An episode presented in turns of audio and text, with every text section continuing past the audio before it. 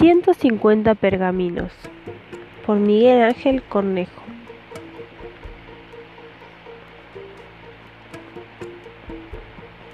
Uno.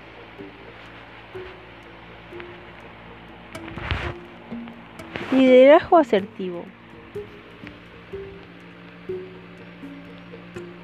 ¿Qué son las relaciones asertivas?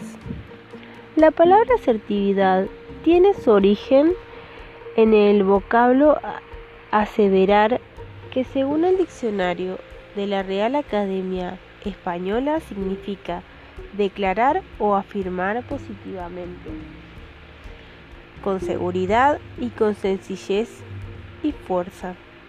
Lo que yo siento, pienso y quiero por lo que la conducta asertiva consiste básicamente en la expresión adecuada de cualquier emoción que no sea la ansiedad hacia otras personas, convirtiéndose así en el arte de relacionarse con los demás para lograr alcanzar la intimidad.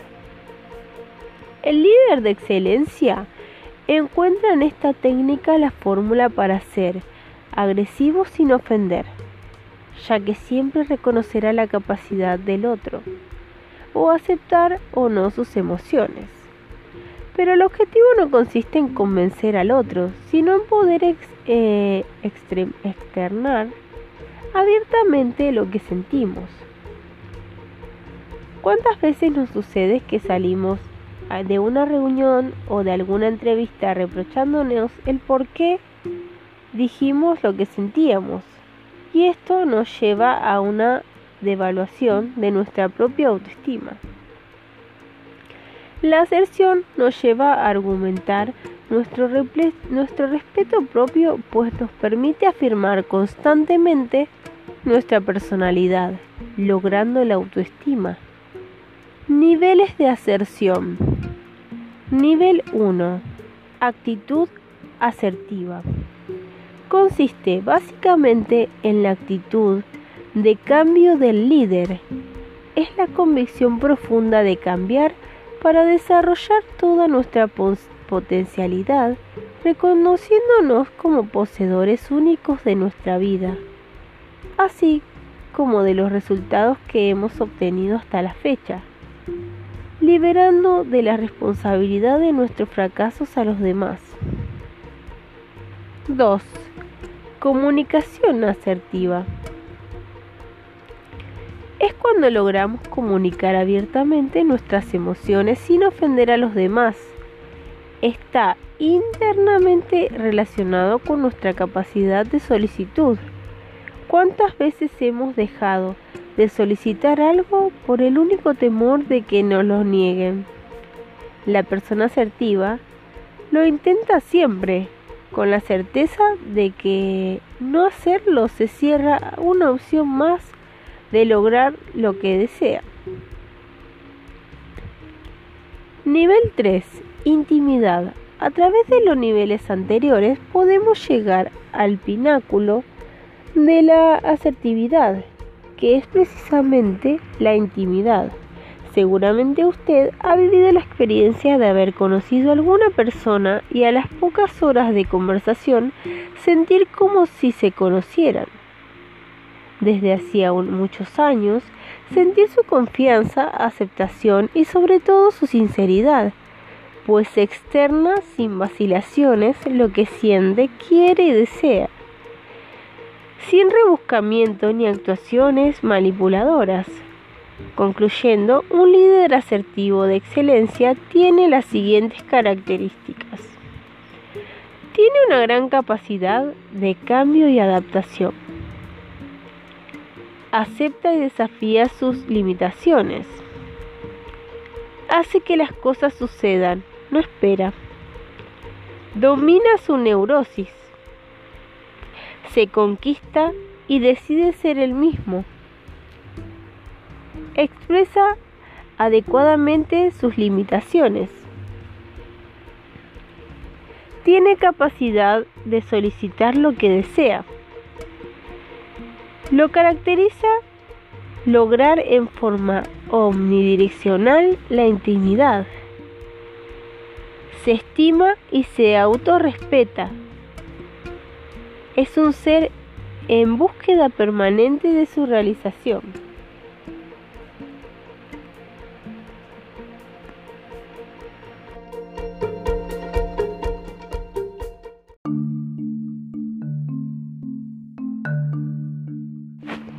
Valores en la organización. Fe. 1. Tengamos fe creyendo en nosotros mismos. Dejemos de pensar en el ojalá o en el tal vez. Tengamos la seguridad de que hacemos lo correcto. Inculquemos, desarrollemos la fe en nuestros semejantes. 2. Lealtad. Dejemos los juegos, seamos leales en todos los roles de la vida. En la empresa, perdonamos todo menos la deslealtad y la falta de voluntad. 3. Respeto. A la opinión de los demás, no ridiculicemos ni burlemos de los males y la ignorancia ajenos. Ayudemos. 4. Responsabilidad. Asumamos los compromisos, mantengamos el honor y la palabra dada en pensamiento y acción. 5. Honestidad. No pongamos pretextos o engañemos a los clientes y compañeros de trabajo. Justicia. Equidad en el trato, no favoritismos. Tratar a todos igual. 7. Cortesía, fundamental en nuestro tipo de negocio y que embellece al que da y al que gusta la que la recibe. 8. Rapidez en el servicio y en la acción, manteniendo siempre la calidad. 9. Iniciativa, que forma parte del que piensa y busca soluciones. 10. Amistad. Crea un ambiente de trabajo favorable sin romper las jerarquías y el orden. 11. Nacionalismo. Ejemplo. Estamos en México y trabajamos por un mejor país para llegar a un futuro mejor, promisorio. La metodología para difundir esta filosofía ha sido a través de la integración de un centro educacional en el cual se contemplan programas de capacitación de cultura corporativa, independientemente de los programas de capacitación técnica especializada. Resulta difícil aceptar que la capacitación filosófica sea el detonador básico para promover la productividad en las empresas, ya que normalmente indexamos nuestro razonamiento del costo-beneficio directamente a los programas de especialización y nos resulta inaceptable el estructurar el tiempo productivo de filosofar. El director de McDonald's menciona que si por cada vez que han repetido a su personal la filosofía de su empresa se produjera un ladrillo, se podría hacer un puente entre América y Europa. Mismo que han tendido, pero con hamburguesas, lo cual hace evidente la importancia que le han dado a este concepto en esa corporación.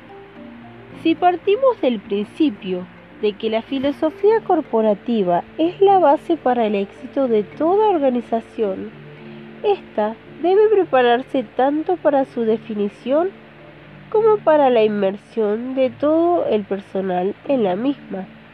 En síntesis, el primer paso consiste en que el director revise su actual filosofía corporativa que desea que implante en su empresa y los valores espirituales que deben marcar la pauta para todas las acciones en la misma que se desarrollen. En nuestro medio empresarial es común escuchar cómo los ejecutivos y trabajadores cambian de una empresa a otra, movidos fundamentalmente por un interés económicos. A este respecto, me comprometí y me permití cuestionar al maestro Hiro, Hirotaka Takeuchi de la Universidad de Harvard, Harvard para encontrar una explicación de este fenómeno y creo que el resultado a mi cuestionario nos puede dar información muy valiosa para ubicar este importante tema en los objetivos de orden superior. El maestro Takeuchi me señalaba que normalmente los empleados se llegan a convertir en auténticos mercenarios, es decir, se van con aquel que mejor les paga, puesto que la empresa no les ofrece absolutamente nada que no sea una retribución de tipo económico. También resulta sorprendente observar que hay empleados que pertenecen a determinada organización y que por más dinero que le ofrezcan no son capaces de dejarla. Creo que si hacemos un análisis profundo de las organizaciones a la que pertenecen estos dos tipos de trabajadores, encontraremos los motivos de sus diferencias.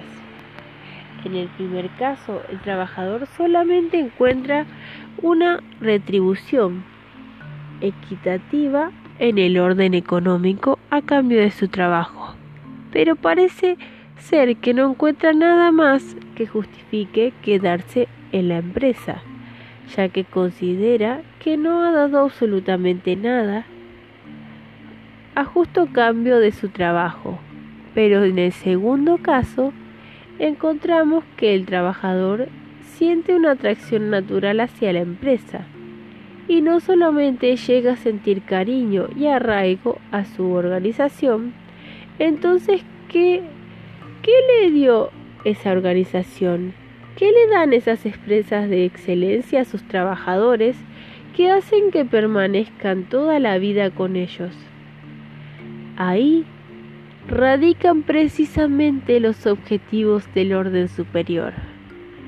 Grandes empresas como IBM, Matsushita, etc., son empresas que se han preocupado fundamentalmente en desarrollar un producto sobre la base de un objetivo, que no solo produce utilidades, ventas o cuotas, de producción, sino sobre un concepto de filosofía de servicio social a la humanidad. El señor Masushita, en la Gran Depresión de los años 20 en Japón, se cuestionaba por qué los templos tenían tanta gente y por qué las empresas no. La gran, la gran respuesta es que todas las religiones ofrecen al hombre básicamente una gran opción, la trascendencia de todos los seres humanos que buscamos en esta vida. Al poder trascender y las religiones son el camino para lograrlo. Por lo tanto, estas han acaparado el monopolio espiritual del hombre. Pero ¿acaso la necesidad espiritual no es una necesidad universal? Todos los seres humanos tenemos la necesidad de realizarnos, de ser algo en la vida y de trascender.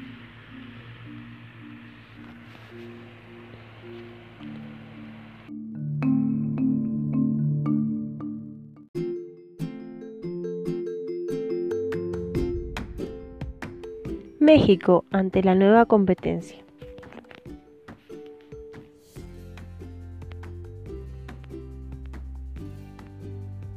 Si somos realistas, los mexicanos sabemos que el futuro inmediato está lleno de obstáculos, debido al conocido mal manejo de recursos propios y ajenos. Nos enfrentamos a la deuda externa más agobiante que jamás pudimos imaginar a pesar de que se renegoció su pago a plazos que vencerán hasta el año 2019, así como la disminución de intereses cerca de 7 millones, 7 mil millones de dólares, no se ha resuelto definitivamente el problema. ello solamente nos da un pequeño respiro a corto plazo. La fuente de divisas asegura que el pago oportuno de la deuda se finca actualmente en nuestra capacidad exportadora de hidrocarburos para lograr ventas sustanciales en esta región. Tendremos que compensar comercialmente los compradores abriendo nuestras fronteras a productos altamente competitivos que desconocemos y que colocan a los productos nacionales en franca desventaja. Pero el gobierno actual no tiene alternativa. Tiene que abrir forzosamente los mercados, ya que de negarse a pagar o a declarar una moratoria, los vecinos del norte nos apretarían de inmediato en cuestión de alimentos y si no tenemos granos para mitigar el hambre de nuestro pueblo, se corre el riesgo de una revuelta social, la cual podría desembocar en una revolución y ello en la caída definitiva del partido del poder. El futuro es evidente y sombrío debido a dos factores fundamentales. 1. El proceso de robotización sigue avanzando en forma sorprendente, grado tal que en Estados Unidos se calcula por 20 millones de 25 millones de trabajadores manuales de aquel país serán sustituidos por robots en 10 años, la razón reside en el costo más bajo que representa el robot, sin necesidad de infraestructura social y sin problemas laborales. 2. Con la liberación de Europa del Este, los japoneses y demás asiáticos ya no necesitan hacer escala industrial en América Latina para atacar a los mercados europeos. Ahora pueden montar sus propias fábricas directamente en ese continente por las grandes facilidades que están ofreciendo aquellos países, además de que cuentan con mano barata, mano de obra barata y mucho más preparada que la nuestra. Nuestro reto inmediato, renunciar a los productos trampas, que son productos que están en franca de competencia con similares que tienen mucha mayor calidad y menor precio. Buscar nichos mercadológicos, es decir, investigar los mercados internacionales para identificar oportunidades para la comercialización de productos que podemos proporcionar competitivamente, tales como alimentos, textiles, artesanías, bebidas alcohólicas, servicios, etc. Por supuesto, en la Europa del Este recientemente liberada existe una potencialidad comercial extraordinariamente, pues están habidos del todo lo que tuvieron en el pasado. 3. Ofrecer servicios de alta calidad. Muchos de los productos de, importación que recientemente ingresaron a nuestro país son aventureros del mercado, ya que no ofrecen servicios de garantía y de resurtido a sus distribuidores. Esto a mediano plazo los pone en franca desventaja ante quienes ofrecen un servicio de alta calidad permaneciendo cerca del cliente, actitud que finalmente cautivará el mercado. 4. Desarrollar calidad humana. Es evidente que las grandes naciones como Japón fincaron todo el futuro en el único recurso que poseían, en abundancia, su gente, en contraste con nosotros que basamos nuestro desarrollo en la, explotación de recursos naturales, los resultados que se pueden apreciar a simple vista, alto progreso japonés y rezago dramático de nuestra nación. Las empresas mexicanas no pueden seguir esperando que el desarrollo humano lo realice el gobierno. Debemos afrontar de inmediato nuestro reto de educar con urgencia a la gente de cada empresa, ya que es indiscutible que para producir calidad empresarial primero debemos producir calidad humana. Tenemos por tanto que convertir a cada empresa en un centro educacional, no importando la dimensión de la misma. El sueño de la excelencia es pensar en grande y empezar en pequeño. así como lo inició la Universidad de la Hamburguesa de McDonald's, en un sótano, con 14 alumnos y un profesor. Increíblemente, para poder exigir calidad a nuestro personal, lo primero que tenemos que hacer es darle capacitación. Necesitará pues, nadie puede dar lo que no tiene. No se puede pedir que un trabajador nos dé calidad cuando no aprecia el valor de la misma, ni limpieza cuando no lo hemos educado al respecto, etc. Renunciar a esta alternativa es renunciar al futuro.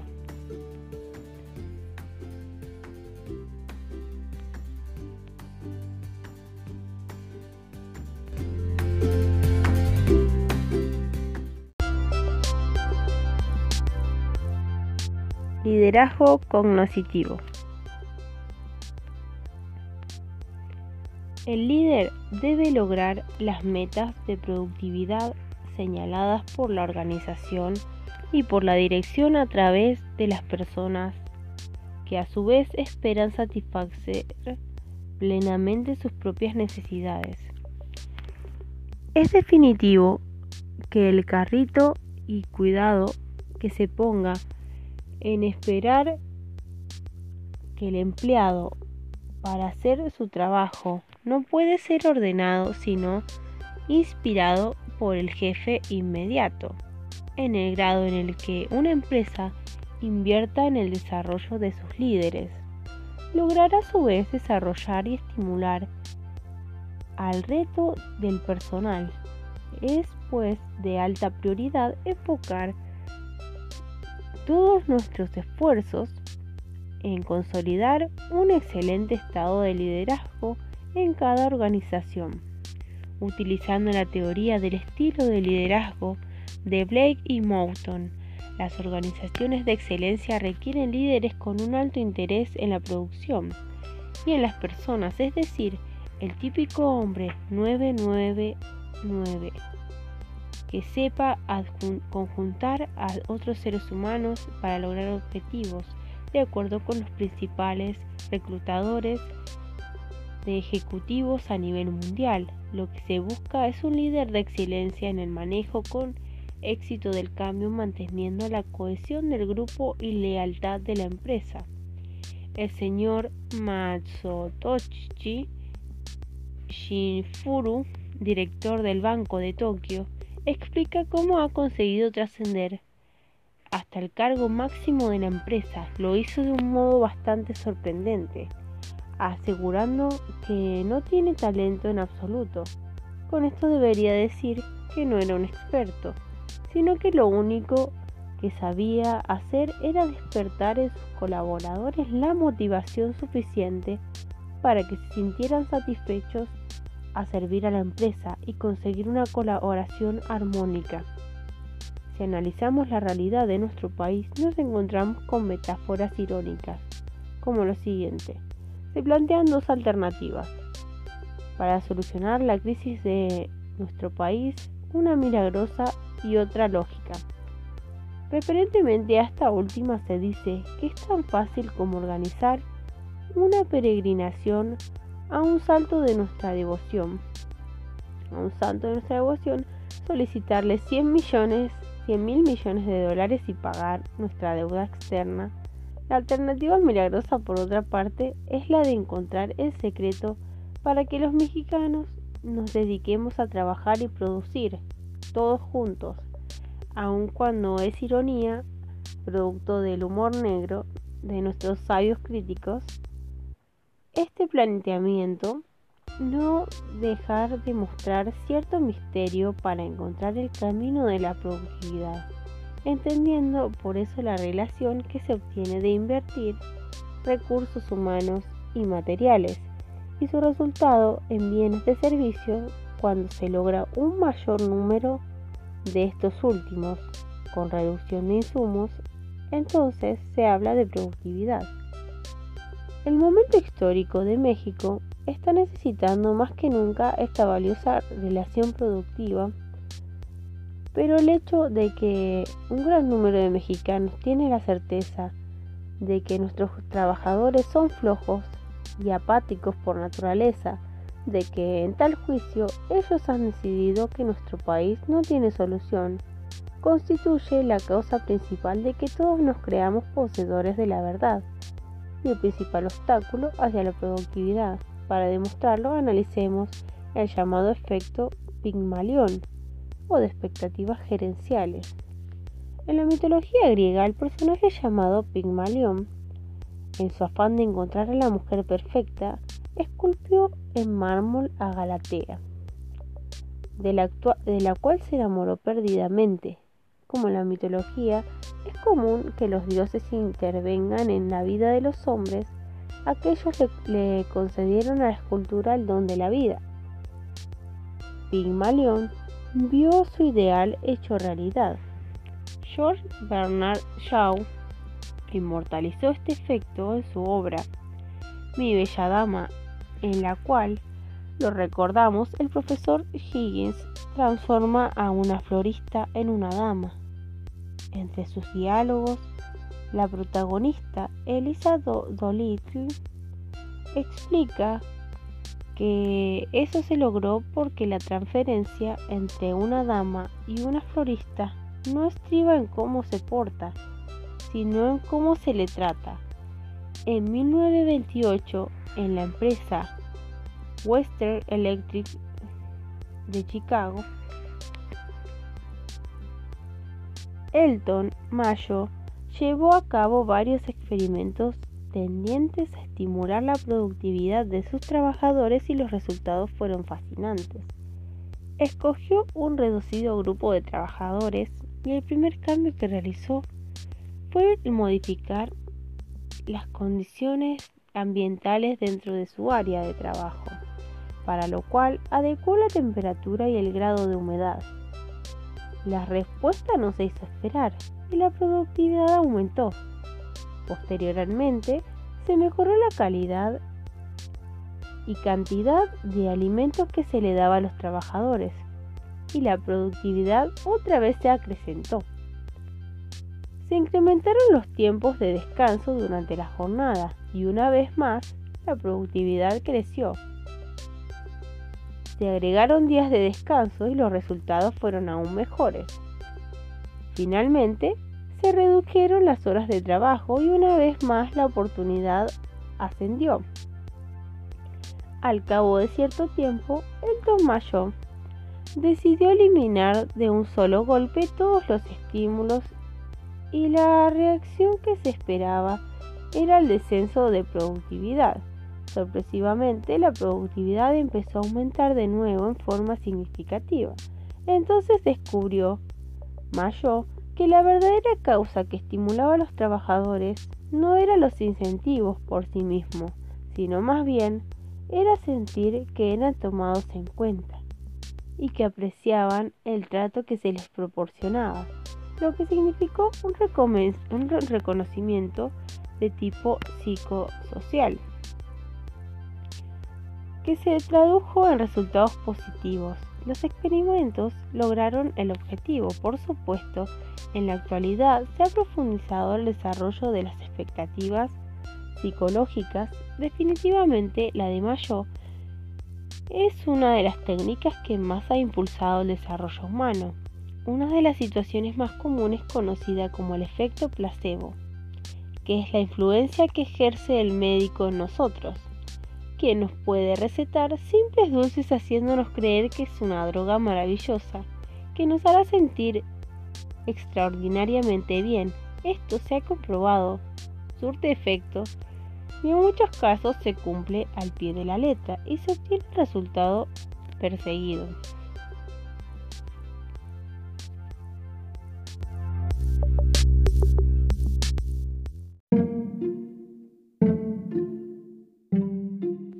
Nuestro gran reto.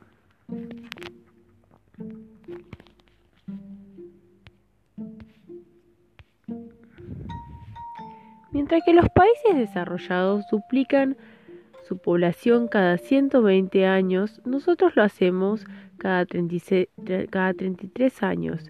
Para el año 2010 seremos aproximadamente 115 millones de mexicanos. ¿Cómo haremos para contar con suficientes fuentes de trabajo, viviendas, servicios médicos, alimentación, etc. No podemos seguir subsidiando indigencia y marginación, porque empobrecemos aún más al país. La única alternativa que tenemos para combatir la, la miseria es generar riqueza y buscar los medios que permitan las nuevas generaciones encontrar un camino para la plena realización, el gran reto de nuestro tiempo. La experiencia de las grandes naciones como Alemania, Francia, Japón, Inglaterra, Italia, Canadá y Estados Unidos determina lo que es obvio. La educación ha sido el factor clave para su progreso y desarrollo. El camino han tenido que recorrer fue largo, pero el bienestar que han proporcionado a sus pueblos y los medios que le han ofrecido para su realización ha sido su recompensa. Las empresas mexicanas, el sector social y el gobierno se deberán asociar en una acción conjunta durante los próximos 10 años en un ambicioso programa educativo que nos permita afrontar los retos que plantea la nueva competencia y que nos prepare en este siglo XXI. Dicha educación deberá tanto abarcar formación tecnológica acorde a los avances industriales como dotar al trabajador de un sólido contenido de valores fundamentales, conservación ecológica, unión familiar, sentimientos de pertenencia, paternidad responsable, etc., los cuales garanticen no tecnificar en forma deshumanizante a los trabajadores. De esta manera no solo lograremos alta productividad, sino sobre todo calidad humana. La educación es cara, pero la ignorancia lo es más quienes estamos al frente de las empresas debemos aprender que la, la única forma más noble de trascender a nuestro tiempo es a través de la arquitectura humana, heredando al país seres superiores, los cuales se desarrollan mediante la educación. Los que hemos recibido educación, medios de realización laboral, posibilidades de tener una empresa y de hacer un patrimonio personal, podemos decir que México ha sido bueno con nosotros. Ha llegado la hora de preguntarnos qué tan buenos seremos ahora con México. Este es nuestro turno, nuestro reto, es aquí y ahora. Hagamos de cada empresa un centro educacional y enfrentemos con fe y decisión nuestro compromiso histórico de la nación, con la nación. No es posible que nuestro país, con un promedio de escolaridad de tercer año de primaria, no pueda, penetrar el ámbito internacional en igualdad de circunstancias. Nadie puede dar lo que no tiene. No podemos ya sujetar nuestro desarrollo a las situaciones coyunturales como las guerras del petróleo, ya que el beneficio de un mayor precio del energético será eliminado con mayores costos de materias primas y maquinaria que necesitamos adquirir en el extranjero. La nueva competencia solo tiene una opción, mejorar la productividad y la calidad de los productos y servicios, ya que de otro modo no podemos aprovechar cabalmente el mercado más grande del mundo, ni los recursos financieros que recibamos en el futuro. Punto importante. Debilidades de las empresas mexicanas ante la competencia internacional. 1. Bajo nivel educacional. No tenemos ni siquiera el nivel de los países socialistas. Recordemos que nada grande puede hacerse con hombres bien pequeños. 2. 40 años de proteccionismo. No estamos acostumbrados a competir. No debemos temer a la competencia, sino a nuestra propia incompetencia. 3. Nivel tecnológico deficiente. La sentencia es clara. Llegaron los sarracenos y nos molieron a palos. Que Dios ayuda a los malos si saben más que los buenos. 4. Política económica misteriosa. Se dice mucho pero se entiende poco. La verdad es que aún no tenemos claro a dónde vamos. Recordemos el precepto bíblico. Y si el ciego guiase al ciego, ambos caerán en el hoyo. Otro punto clave. Fuerza mexicana ante la apertura. 1.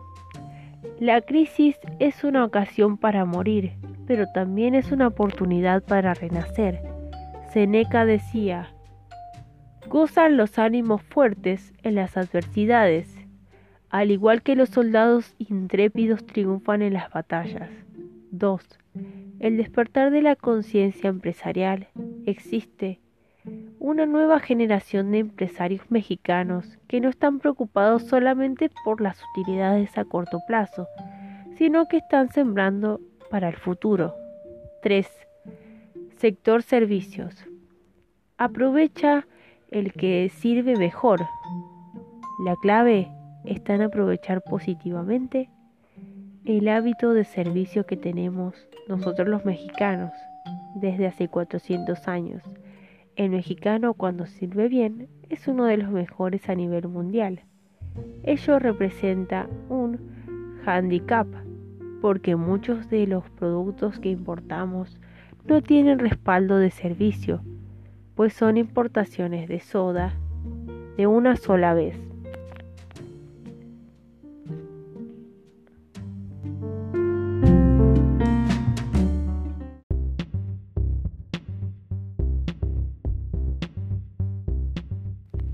Vocación por los resultados.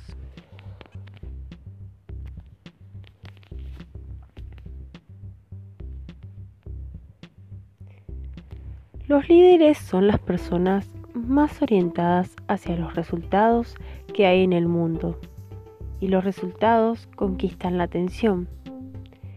Esta fijación y absorta retención del resultado algunos la llamarán obsesión Solo es posible tenerla si se sabe lo que se quiere.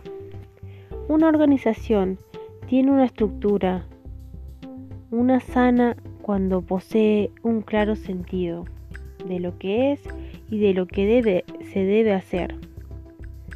Lo que no es, sino de otra manera, de decir, elegir una dirección y mantenerla. El líder está consciente de que si no cambia la dirección es probable de que llegue a donde sea. El líder busca el resultado a través del trabajo en equipo. En el trabajo, que cada uno de sus elementos vibre armoniosamente. Controla el trabajo exacto que se haga en el momento exacto y que el único conjunto tenga un ritmo adecuado, su coordinación apropiada y el deseado impacto en el resultado final. Cada etapa es una experiencia que se debe enseñar y que permita la próxima ocasión que sea mejor. Su objetivo fundamental es siempre los resultados propuestos en todos los conceptos que forman la empresa, ya sean estos los de índole financiera, de calidad, de mercado, de servicio, de prestigio, etc para lo cual se busca que la organización propuesta funcione con relación directa a los resultados buscados. En toda empresa existe lo que se llama una organización manifiesta, que es aquella que se ve en los organismos luego que está en la organización supuesta, la organización existente, aquella que es, el resultado de investigación sistemática para alcanzar una mirada ejecutiva, objetiva, de cómo están realmente funcionando las cosas y por último, esta organización potencial que aquella refleja la imaginación de cómo se vería en caso de que en su realidad estuviera de acuerdo con la situación actual existente. El líder busca permanentemente que la organización manifiesta supuesta, existente y potencial coincidan lo más posible y constantemente está buscando su adaptación, flexibilización en función directa a los resultados más buscados. Por último, anótese que el liderazgo de excelencia genera un gran entusiasmo por parte de su gerente y no es otra cosa que el reflejo de su propio entusiasmo por parte de su gente y no es otra cosa que el reflejo de su propio entusiasmo generado por el compromiso que tiene el líder por los resultados buscados, lo cual se traduce en un compromiso compartido de todos los miembros de la organización con las metas propuestas el líder inspira compromiso a sus colaboradores con los objetivos de la organización.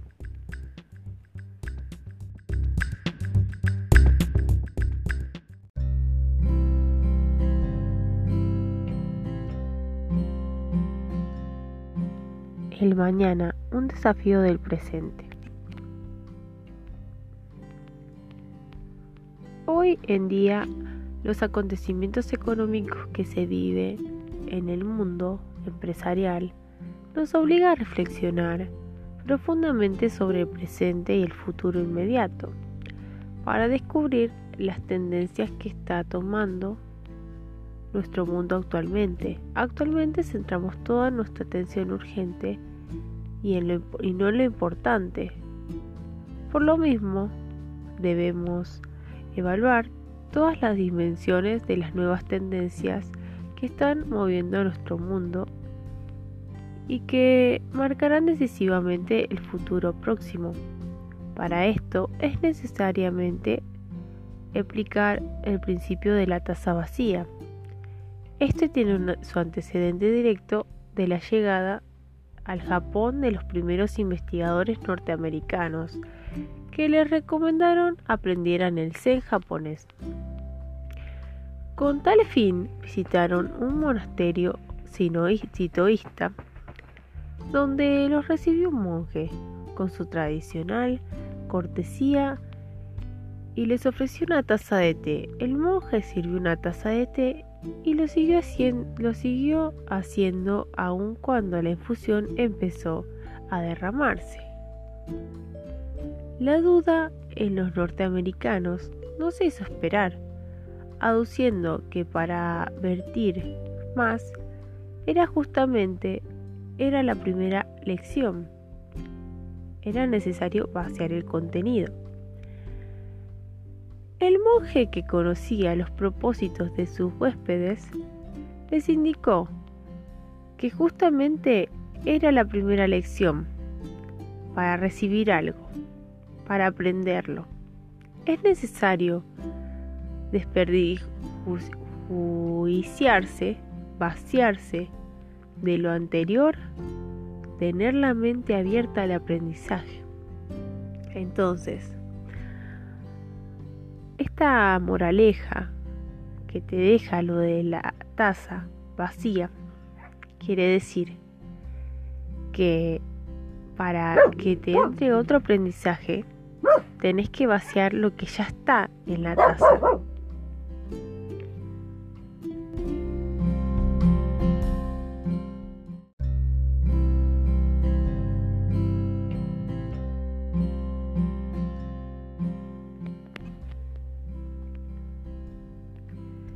Guerras y las crisis que ha sugerido a lo largo de la historia han tenido su origen por lo surgido en un conflicto de valores. Esto se debió porque algunos deseaban lo que otros poseían, imponer sus creencias religiosas o políticas, rescatar algo valioso o lo que representaba a sus antepasados y otras en aras de libertad y la justicia. Muchas de estas diferencias acciones han llevado a los hombres y sus naciones a cometer actos absurdos y sin sentido. Debemos establecer lo primero la diferencia entre los valores individuales, sociales y universales.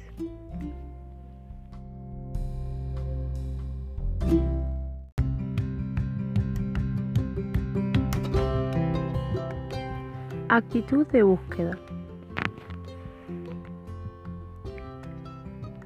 Cuando, cuando en tu vida concluye una etapa, cuando una cima logras conquistar, cuando obtenemos al fin lo que deseábamos alcanzar, cuando después de la euforia natural al deleitamos con la victoria de un sueño convertido en realidad, nos enfrentamos a un espacio vacío y nuestro espíritu busca con ansia realizar una nueva conquista. Es cuando encontramos el tesoro que cada día podemos acrecentar y en la dimensión nuestra buscará esta búsqueda estará nuestra grandeza. Buscar es un camino que nos conlleva a la sorpresa diaria de algo diferente. Así, en cada amanecer, debemos proponernos algo nuevo para descubrir.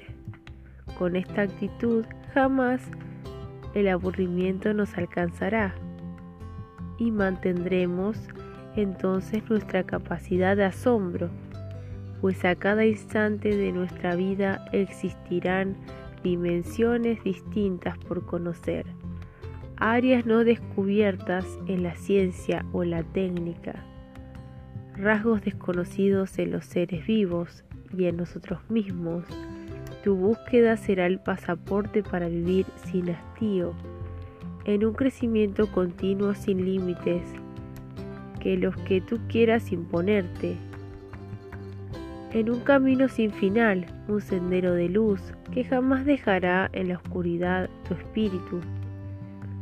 Conserva por siempre esa chispa que ilumine por siempre tu ser. Nunca ceses de buscar y siempre podrás encontrar. En ti mismo existe la grandeza infinita de Dios. En esa búsqueda la encontrarás y una vez conociéndolo, tu frontera se convertirá en inmensidad y no conocida tan grande como el Creador.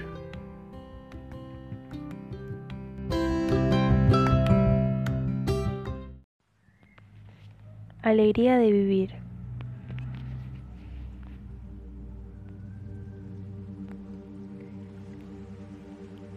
Llamaron a las puertas del cielo tres alpinistas que habían muerto instantáneamente en un accidente desde lo más alto de la montaña Punta de Flecha. En la entrada un ángel que se encargaba de recibir a los recién llegados interrogó a cada uno de ellos sobre sus últimos pensamientos durante la fatal caída. El primero contestó, yo pensé en mi esposa y en mis hijos, en la penosa situación económica en que los ibas a dejar, pues yo era el único sustento de la familia. El ángel entonces le negó la entrada al cielo. El segundo alpinista confesó, yo juré arrepentirme de todos mis pecados, de lo que hice mal y de lo que omití hacer, y pedí perdón a todos aquellos quienes lastimé. El ángel sentenció, tú tampoco mereces la entrada al cielo. El tercer montañista titubeó antes de hablar, por lo que el ángel insistió. Anda, dinos lo que pensaste al caer. Lo que pasa es que tengo pena de lo que sentí, contestó. Y tras un momento continuo, dijo, ¿sabes? Yo siempre soñé con volar. De ahí mi afición a escalar grandes montañas. Por ello, cuando me vi en tal situación, lo único que tuve presente en aquel instante fue la hermosa sensación de flotar y surcar el aire, de poder mirar desde lo alto las maravillas de la naturaleza. Claro, el porrazo fue tremendo, pero en aquel momento solo pensé en disfrutar aquella experiencia. El ángel entonces dijo, tú sí puedes entrar al cielo, porque tuviste la capacidad de disfrutar de la creación y tendrás por supuesto la capacidad de disfrutar del cielo.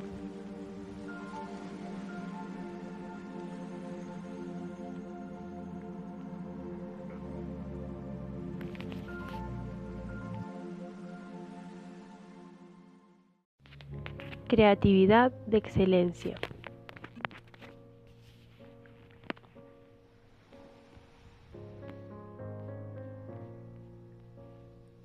Creatividad es ser un descubridor permanente de nuevos problemas. La creatividad es un proceso de observación que de genialidad es saber ver a través de la niebla creatividad es lanzar una piedra cuesta arriba en contra de la costumbre, desafiando a los lógicos, ya los críticos lograr consolidar una nueva idea. Creatividad es contradecir lo establecido, desafiar lo que siempre se ha hecho y buscar una forma de hacer las cosas Creativo es aquel que ha sabido combinar sus conocimientos para dar origen a un nuevo orden. Creatividad es atrevernos a utilizar plenamente nuestro cerebro. Creatividad es utilizar ese potencial infinito que se llama imaginación. Creatividad es atreverse a soñar con lo imposible. Creatividad es creer en un sueño y luchar incansablemente hasta alcanzarlo. Creatividad es la capacidad de soñar con los ojos abiertos. Creatividad es encontrar estrellas y aun cuando la dificultad está en alcanzarlas, el soñador desafía hasta lograrlo. Creatividad es creer que lo imposible es siempre posible. Creatividad es un acto de fe para crear. Primero hay que creer. Creatividad es tener los pies en la tierra y los ojos en las estrellas. Creatividad es la más sublime expresión humana con la que se manifiesta el talento ilimitado de Dios, que nos ha dado ser creativo es ser hijo de Dios.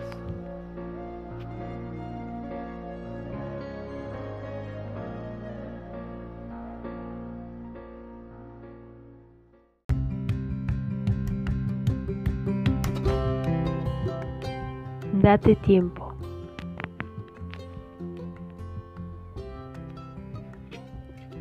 Date tiempo para trabajar es el precio del éxito. Date tiempo para pensar. Es la fuente del poder.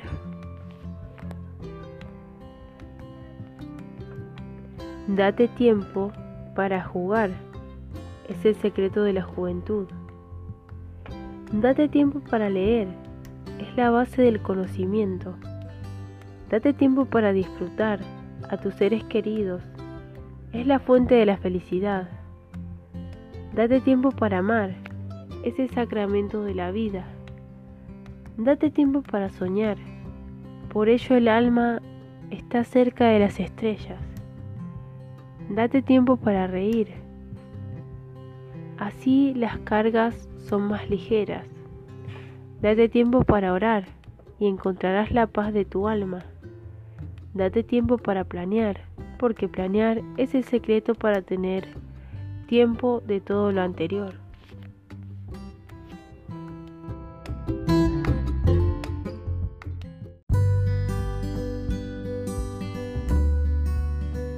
Desafío humano. Para mí el más importante, el auténtico desafío a vencer para llegar a ser humano, es aquel que afrontamos cuando teniendo como alternativa hacer el mal se opta por un bien superior. Ante el espejismo de la riqueza y la adulación, mala vida se decide por el camino de lo legítimo. Aun cuando se padezca de hambre y desesperación, nunca se lesionarán los derechos de los demás. Es cuando se mantiene el honor y el orgullo sin precio alguno. El auténtico desafío del ser humano es cuando ha logrado retar a su peor enemigo, él mismo, y dando una batalla sin tregua lucha día a día por conquistarse en las virtudes más altas y nobles. El, el desafío de ser humano es cuando se decide no usurpar jamás un lugar que él mismo no ha conquistado, cuando se propone jamás ostentar méritos por él no logrados, cuando sus hazañas y proezas las guarda discretamente y ante el reconocimiento y elogio se mantiene humilde y con un espíritu de mansedumbre. El desafío consiste en que aun cuando se ha caído muy bajo, cuando se ha sufrido la más infame de las humillaciones, cuando los demás creen que ha perdido todo, se levanta erguido y desafiante con su propia dignidad humana. Desafío es mantenerse altivo y desafiante para la adversidad, ante la adversidad y agradecido ante la victoria. No se tiene rivales a quienes vencer, pues está convencido que para triunfar no se requiere de derrotar a otro. Su máxima victoria es la conquista de sí mismo. No tiene tiempo ni espacio para el odio. Este es un lujo que no se, que no se puede dar. Sabe que el rencor lo, lo envilece y lo, y lo degrada. Su máxima expresión de amor la manifiesta con la acción más sublime es el perdón. Ante el desafío se sabe poseedor de las mayores riquezas, la fe ante Dios y en sí mismo, las cuales le aseguran salir airoso de todas las batallas, siendo sus propias potencialidades las que lo hacen hacedor de su propio destino. Ante el desafío de su máxima aspiración, consiste en hacerse más humano cada día y sabe que no debe esperar la noche solamente siendo más viejo que ayer. Su consigna diaria es llevar al límite máximo sus potencialidades. Desafío es hallar el camino a la generosidad para llevar a la plenitud del espíritu del ser humano, entregando muchas veces con dolor lo mejor de sí mismo. Desafío es tener un por qué vivir, perdonar, dar más allá del dolor, ser humilde ante la victoria, ser orgulloso e inflexible ante la derrota, dar tiempo y una caricia a los que nos aman, tener estrellas que alcanzar, luchar por sueños imposibles, ser hijo de una nación y amar a la tierra que nos germinó. Desafío es reconocer como hermano al desposeído y olvidado. Desafío es, es saberse creado por Dios, devolviéndole un ser más semejante y un mundo más humano.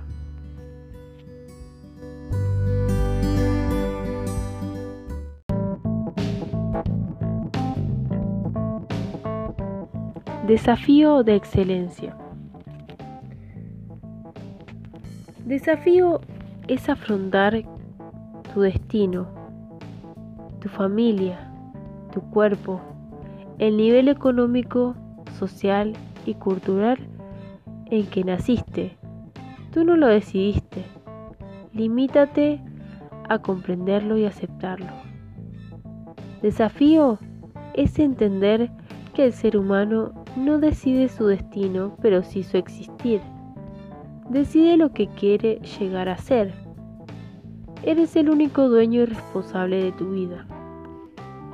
Desafío es comprender que tienes más de una excusa para tus fracasos, pero ha llegado el momento de convertir tus derrotas en victorias. Desafío es atreverte a reinventarte a ti mismo proyectando la imagen de quien sea, llegar a ser y creer firmemente en lo que lograrás. Desafío es decir sí a la vida, es entender que el coraje no es para morir, sino para decidirse a vivir. Desafía tus propias limitaciones. Desafía, desafío es ser libre para elegirse a sí mismo, decidiendo lo que quieres llegar a ser. Tu mayor y más importante empresa es tu vida. Condúcela al éxito.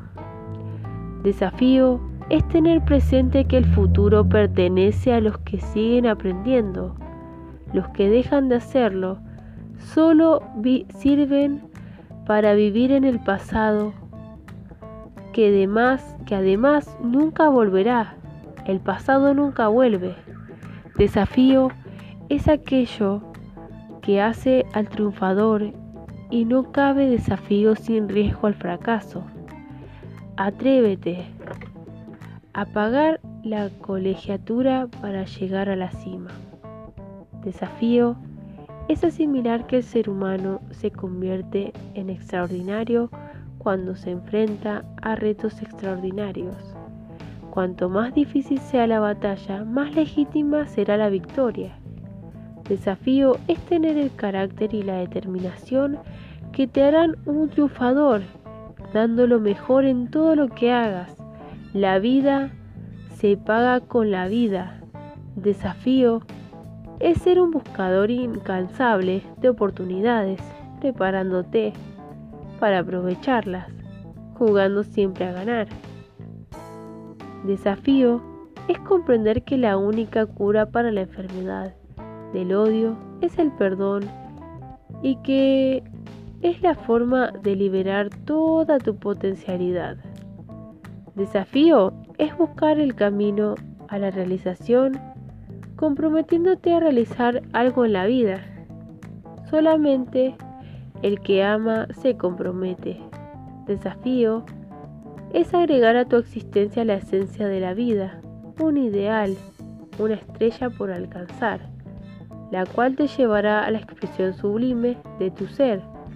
A pesar de los críticos y de los escépticos, atrévete a ser la gota de amor en un mar de amargura. Los seres humanos que intentan lo imposible encuentran a Dios en su camino.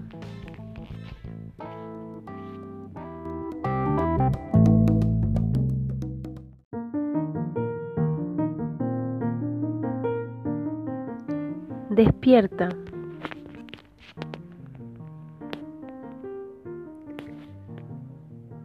Despierta, ¿acaso solamente de noche duermes?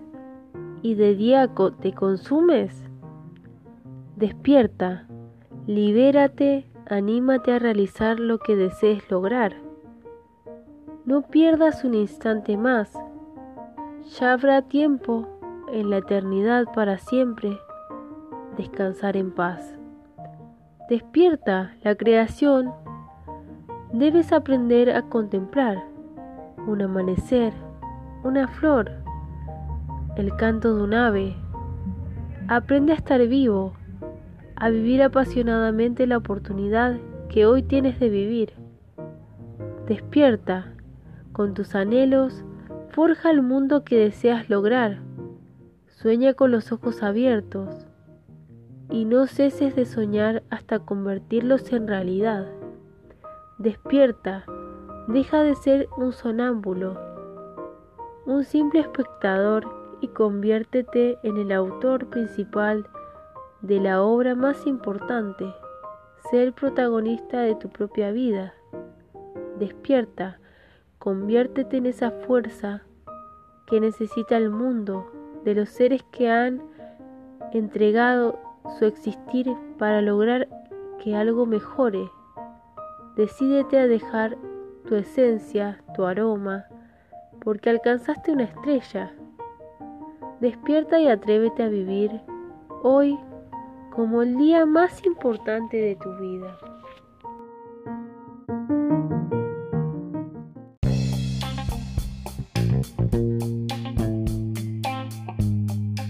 Dignidad. Todos los seres humanos, al ser concebidos, recibimos el primer don de Dios, que es la dignidad, y de ella somos responsables hasta el final de nuestra vida. Algunos la preservan, otros la subastan al mejor postor. Se venden y se entregan a intereses bastardos, humillando y corrompiendo, ofendiendo y aplastando los derechos de los demás la dignidad es la piedra angular de todo ser humano. Sin ella, nuestro barco navega sin brújula, sin destino alguno. Tener dignidad es reconocer el derecho de todos los seres humanos a una vida digna, la educación, al amor, al respeto, a la libertad, pues no importa la nacionalidad, raza, color, todos tenemos derecho a vivir. Es la dignidad humana el último reducto de la propia libertad. El ser humano puede someterse a las peores humillaciones, es más, a perderlo todo. Si salva su dignidad, se mantendrá en pie siempre. La dignidad es tener respeto a sí mismo, a sus valores, y creencias. Por dignidad, muchos seres humanos han ganado el derecho a la inmortalidad. Digno es aquel que se siente ofendido cuando le piden que renuncie a sus principios fundamentales y no importando las consecuencias, lucha hasta el final por defenderlos. Digno es aquel que ama sobre todas las cosas su propia dignidad e integridad. Y ya podrán bajarlo a los infiernos mismos, pero nunca renunciará a su propio respeto, al amor a sí mismo, a su nación, a sus padres, al amor de Dios, que le dio el primer soplo de vida y con ello la conciencia de ser hijo del Creador. Obra magistral llamada a cumplir principios fundamentales. Tener dignidad es morir con la conciencia tranquila, porque salvamos el alma y nos da derecho a ser hijos de Dios.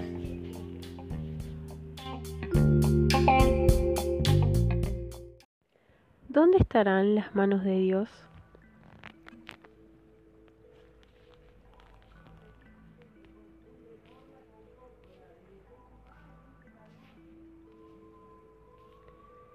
Cuando observo el campo sin arar, cuando los aperos de labranza están olvidados, cuando la tierra está quebrada y abandonada, me pregunto, ¿dónde estarán las manos de Dios?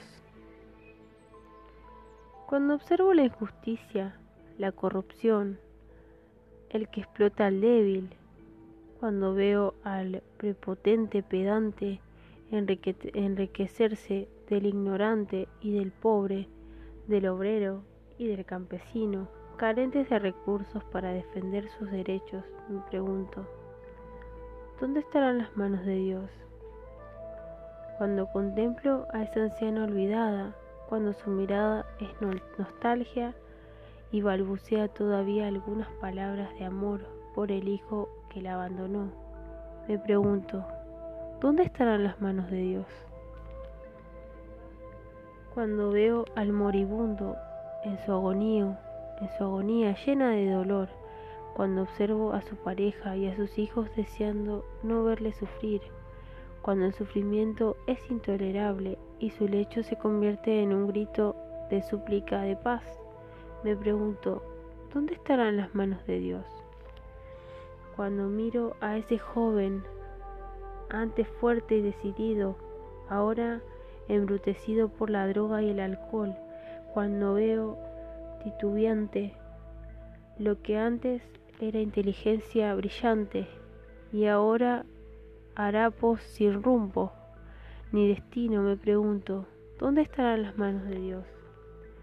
Cuando esa chiquilla que debería soñar en fantasías, la veo arrastrar su, su existencia y en su rostro se refleja ya el hastío de vivir y buscando sobrevivir se pinta la boca y se tiñe el vestido y sale su cuerpo a vender. Me pregunto, ¿dónde estarán las manos de Dios?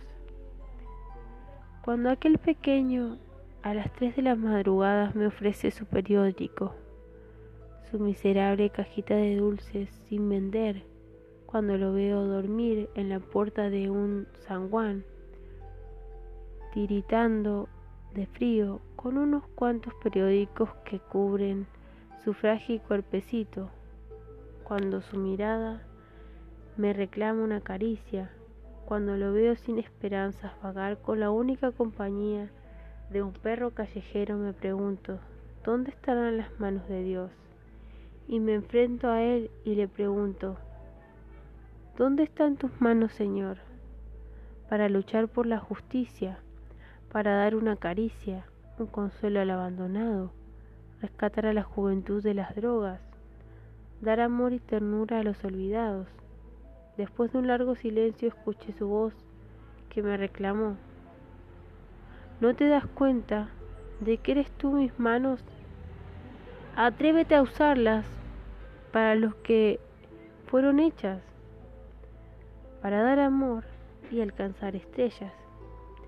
Y comprendí que las manos de Dios somos tú y yo, los que tenemos la voluntad y el conocimiento y el coraje para luchar por un mundo más humano y justo, aquellos cuales ideales sean tan altos que no puedan dejar de acudir a la llamada del destino, aquellos que desafiando el dolor, la crítica y la blasfemia se reten a sí mismos para ser las manos de Dios.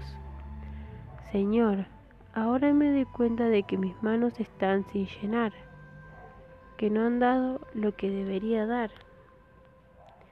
Te pido perdón por el amor que me diste y que no he sabido compartir. Las debo usar para amar y conquistar la grandeza de la creación.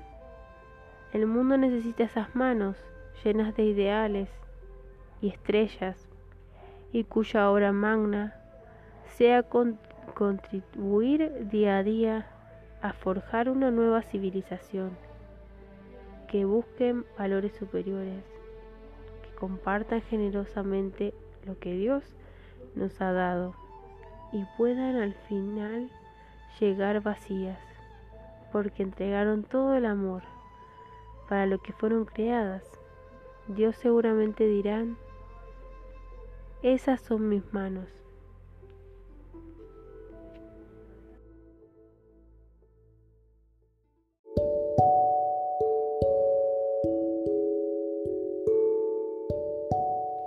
El camino a la excelencia.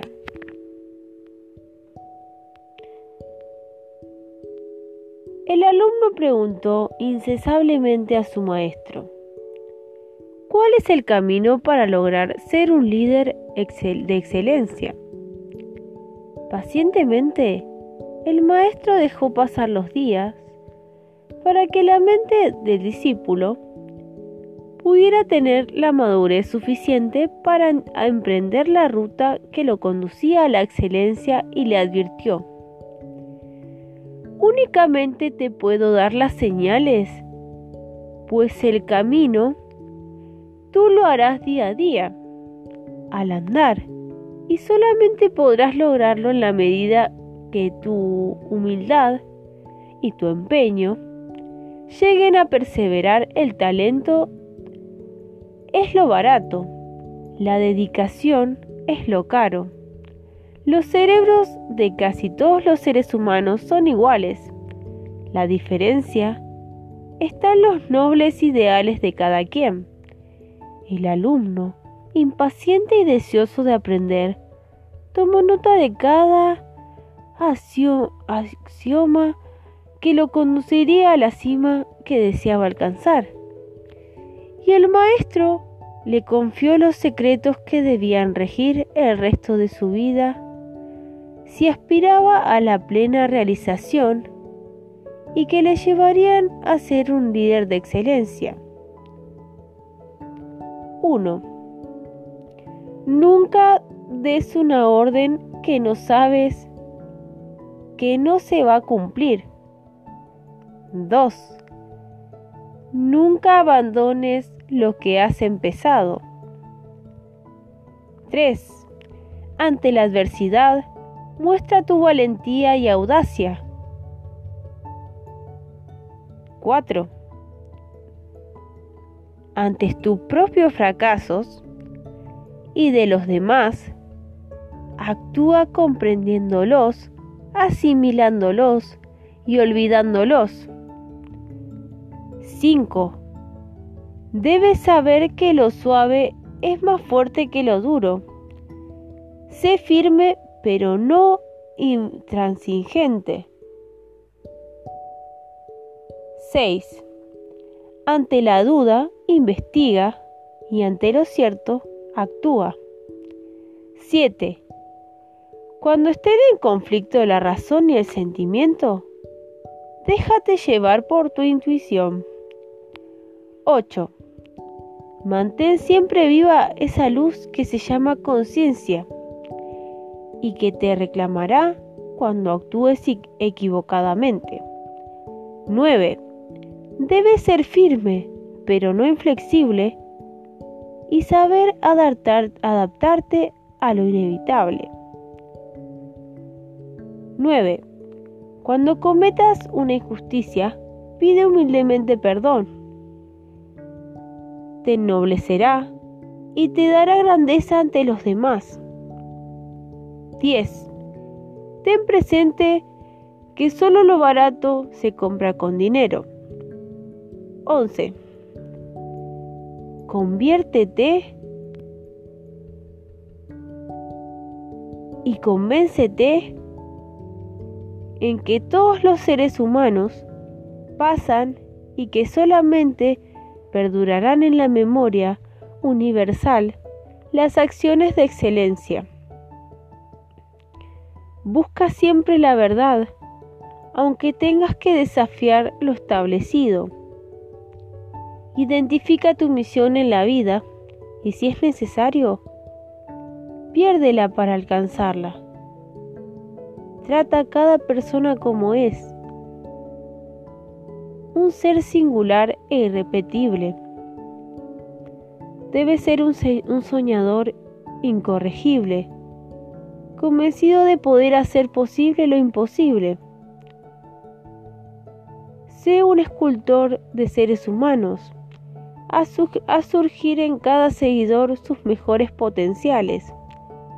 Lánzate a vivir intensamente y ten la conciencia que tu vida es breve, por lo que tus pensamientos deben ser grandes. A pesar de los escépticos y racionalistas, enfrenta al mundo con un optimismo que irradie todo lo que te rodeen. Busca un ideal alto y noble y no claudiques hasta alcanzarlo.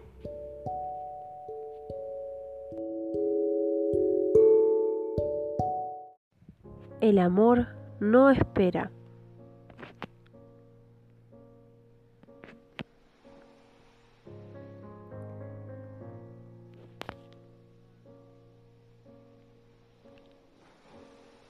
El viejo estaba enfermo y cansado.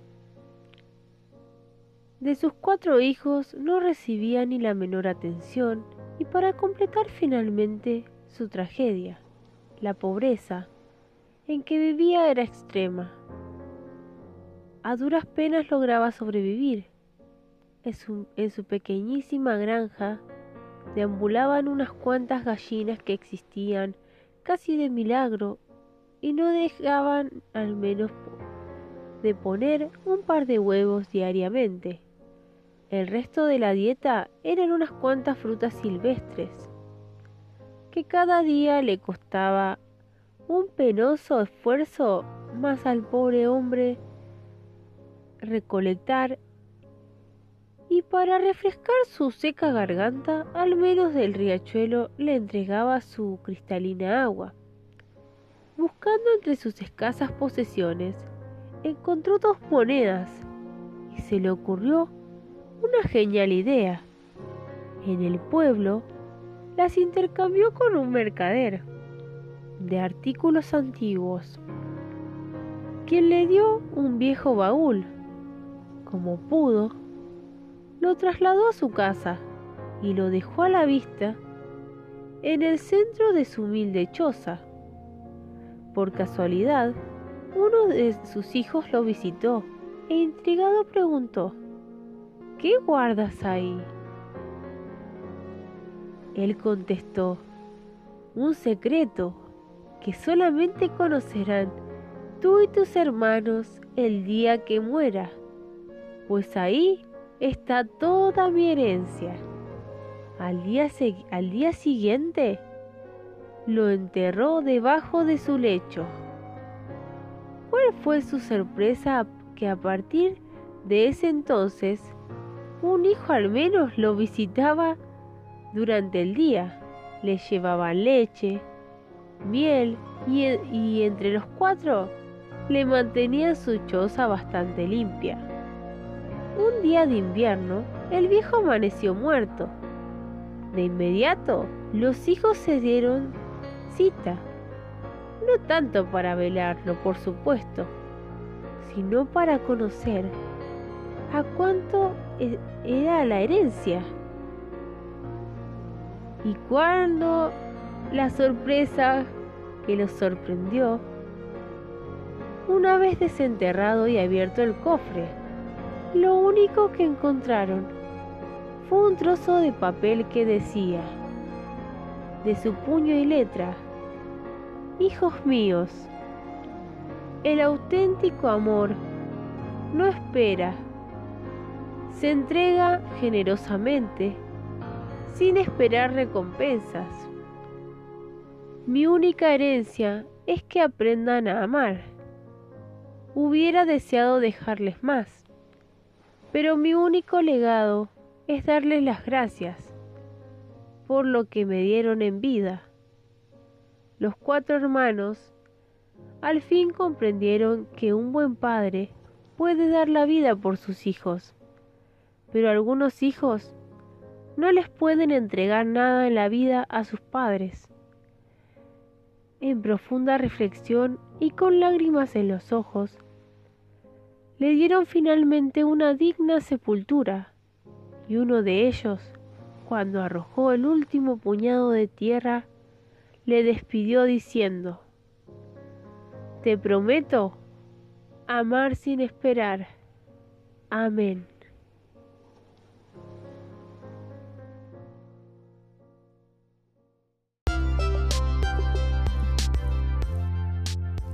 El carisma del líder. El líder logra ese poder especial que se llama carisma al atreverse a modificar su estilo de vida cuando es intolerante ante la situación actual y su insatisfacción permanente se convierte en el ingrediente básico para otorgar y lograr la superación. crea conciencia y compromete a sus seguidores con el cambio. Se atreve a poner a prueba lo tradicional. Identifica el privilegio de servir como una fuente inagotable de poder. Su reconocimiento es constante y se convierte en un anhelo de sus seguidores. Su presencia, estilo y lenguaje lo anuncian en todos los lugares a donde llega. Toma riesgos y está siempre dispuesto al sacrificio personal. Es juzgado no por lo que ha logrado, sino por lo que está intentando realizar. Ejerce la creatividad como un proceso de aprendizaje. Tiene una atención excepcional para identificar oportunidades y sabe que la manera de encontrarse es salir a buscarla. Ante el fracaso se manifiesta inflexible y ante el éxito asimila humildad y, responsabilidad. Posee una confianza excepcional en lograr metas posibles e imposibles. Difunde apasionadamente sus ideas y presenta sus proyectos como algo emocionante. Liga los valores fundamentales y universales con el futuro su mística de trabajo con sus seguidores, la sintetiza en una frase. Usted y yo haremos lo imposible que ocurra, lo imposible. Su misión representa su razón de ser, apasionadamente su ideal, su entrega de existir por realizar un sueño. Seguramente Dios entrega a estos líderes extraordinarios su don más preciado, el carisma del amor.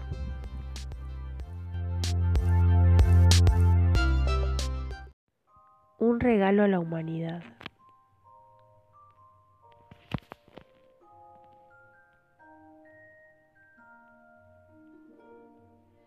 A principios del siglo XXI, tres reyes magos quisieron darte el regalo muy especial a la humanidad.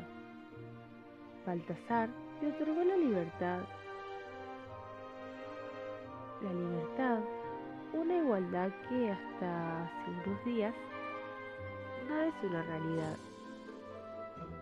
La ofrendó para que los seres humanos comprendieran al fin que el color de la piel no hace ninguna diferencia, que la verdad está en el espíritu humano cual no se distingue por el tinte alguno, siendo el don de la libertad un derecho que hasta Dios respeta.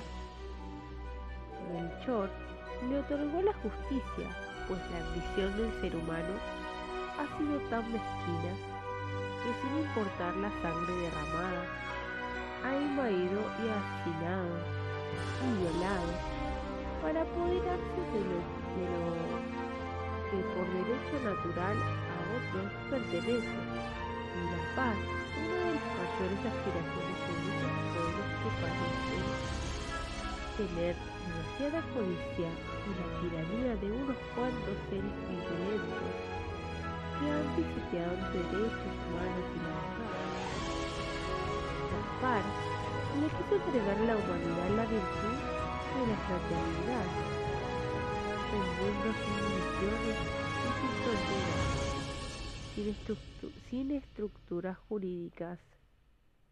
Y solo unido por el amor, por ese sentimiento de solidaridad, de, de quien le duele la pobreza y la miseria de sus semejantes, de quien no, no tolera el llanto de un niño abandonado, la soledad de un invadido, de un inválido o el olvido de un anciano. Un mundo para compartir, no importando la nacionalidad, raza o color. Tres reyes magos discutieron sobre la forma de hacer llegar esos presentes a todos los seres humanos. Quienes, a pesar de haber sufrido guerras, hecatombes y desastres, aún no han comprendido los valores universales que deben regir en la humanidad. Finalmente, decidieron colocar estos regalos en una estrella, en el firmamento, y con su luminosidad a los idealistas de nuestro tiempo, para seguir el camino del amor de la bondad, y pusieron a Dios que tocara el corazón de los soñadores,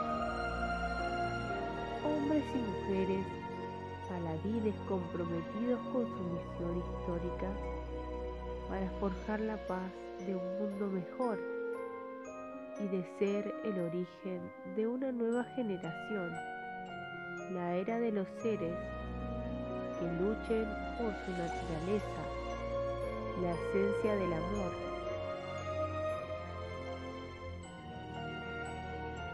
El don de una estrella. Nada puede dañarte solo tú mismo. Sé celoso de tu tiempo, porque es tu mayor tesoro. Todos los grandes éxitos resultan de trabajar y saber perseverar. Nunca culpes a los demás por tu situación. Eres lo que eres por tu decisión tuya. Trabaja todos los días como si fuera el primer día del resto de tu vida y trata con ternura las vidas que tocas, como si todas debieran acabarse a medianoche. Ama a todos, incluso a los que te repudian. El odio es un lujo que no te puedes permitirte. Aprende que el que da con una mano recupera siempre con las dos. Por encima de todo, recuerda que se necesita muy poco para llevar una vida feliz. Mira hacia, mira hacia arriba y camina siempre hacia adelante. Aférrate a Dios con sencillez y recorre en silencio tu sendero hacia la eternidad con caridad y una sonrisa. Cuando partas, todos dirán que tu legado fue dejar un mundo mejor el que tú encontraste y recuerda, todo lo que Dios es de Dios debe volver a Él. Todos tenemos un poder especial, la facultad de elegir. Nosotros somos capaces de gobernar nuestro propio destino mediante nuestras decisiones. Todo, todo está en nuestras manos, gracias a la facultad de elegir Da algo de ti mismo cada día al mundo en que vives y tu vida aquí estará llena de armonía, satisfacción y de amor. No es necesario que seas rico o famoso o un genio para cumplir tu propio destino. Todo lo que tienes que hacer es realizar tus facultades lo mejor que puedas. Si eres hábil con el martillo, construye. Si eres feliz sobre las aguas, pesca. Si la pluma es tu vocación, escribe. La lucha es el único seguro para cualquiera, que debe desarrollar toda su capacidad. La adversidad no es una maldición, es una bendición. Las personas más brillantes son las que han pasado por, una, por la prueba y no se han derretido en el crisol de la tribulación.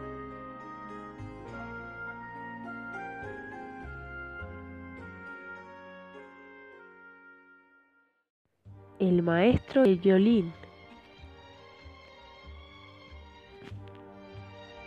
En una subasta pública, ante una asistencia superior a los 300 compradores, se remataba un viejo violín el cual se mostró sucio, lleno de polvo y con las cuerdas flojas. Al momento de exhibirlo, el rematador una base inicial y solicitó al público sus ofertas. se levantó una primera mano y, ofreció un 10% más. Después una segunda y una tercera oferta triplicó su valor. Y ya nadie propuso más. El subastador estaba a punto de adjudicarlo cuando de pronto un hombre de edad avanzada pidió de consentimiento para revisar el violín. Al no haber mejor oferta, solicitó permiso al público para probarlo el cual no tuvo objeción alguna. El anciano subió al estrado, tomó el instrumento entre sus arrugadas manos, con su pañuelo lo limpió, tensó las cuerdas y empezó a ejecutar una maravillosa melodía de Vivaldi. En diez minutos el salón de remate se convirtió en una sala de conciertos y el público extasiado escuchaba atentamente. Cuando el anciano dio por terminado su concierto y, regresó el violín, el subastador, todavía aturdido, volvió a preguntar al público, ¿quién da más? A la una, a las dos, y de pronto una voz gritó, valor diez veces mayor, y otra más duplicó la oferta, y así se sucedieron varias propuestas más, hasta que finalmente se adjudicó la mejor oferta, que fue 100 veces mayor al último valor propuesto antes de que el anciano tocara el instrumento. ¿Cuál fue la diferencia entre un valor y otro? Sin duda fue que el maestro que con su magnífica ejecución mostró el verdadero valor del viejo violín. Así, el líder de excelencia, en comparación a un líder mediocre, puede lograr que cada uno de sus seguidores cobre su auténtico valor, ya que el maestro no es aquel que enseña al otro lo que no sabe, sino el que hace de él lo que debe llegar a ser. Así se distingue a los líderes genuinos que transforman a gente ordinaria y aparentemente sin valor en seres superiores que hacen de su propia vida una obra magistral y extraordinaria.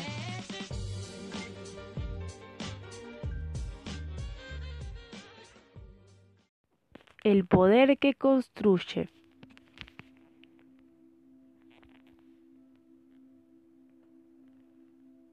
Estando un anciano asceta moribundo en su miserable choza fue asaltado por un temible bandido famoso por su crueldad, pero al observar al anciano en su pobreza y soledad, por primera vez sintió compasión por una víctima y le preguntó, ¿Qué puedo hacer por ti, miserable viejo? El anciano lo observó detenidamente como tratando de descifrar algún misterio en su mirada, y pausadamente le pidió, ¿Ves aquel frondoso árbol que está frente de mi choza? Ve y tráeme una rama grande y fuerte de él. Tráeme una rama grande y fuerte. El asesino tomó su hacha y de tres golpes certeros desprendió una gran rama, la cual arrojó al lado del lecho del viejo. Dio vuelta y próximo a partir escuchó una vez más la voz del anciano que le suplicó, Por favor, ayúdame una vez más, lleva esta rama y devuélvele, devuélvala a su lugar de origen. El bandido sorprendido le escupió en la cara. Imposible, jamás podré hacer que esta rama vuelva a estar en su lugar. El místico le contestó, recuérdalo siempre, el auténtico poder no es para destruir, se demuestra su grandeza solamente al construir El asesino soltó su hacha y acompañó al viejo hasta que en paz murió.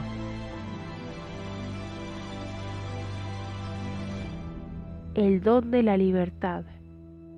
Libertad es la facultad natural que tiene todo ser humano para alcanzar su plena realización.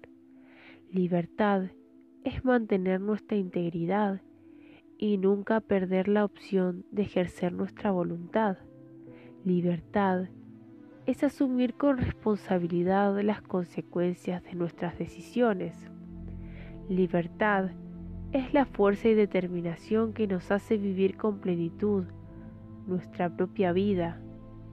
Libertad es lograr nuestra mente que permanezca autónoma e independiente, aunque seamos oprimidos por la represión y la esclavitud.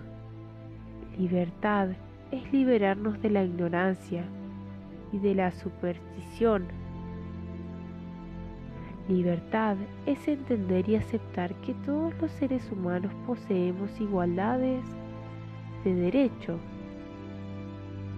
Libertad es el compromiso y la alegría de ser nosotros mismos. Libertad es poder comprometernos con lo que amamos. Libertad es mantener levantado el espíritu hacia las estrellas y luchar con valor para alcanzarlas.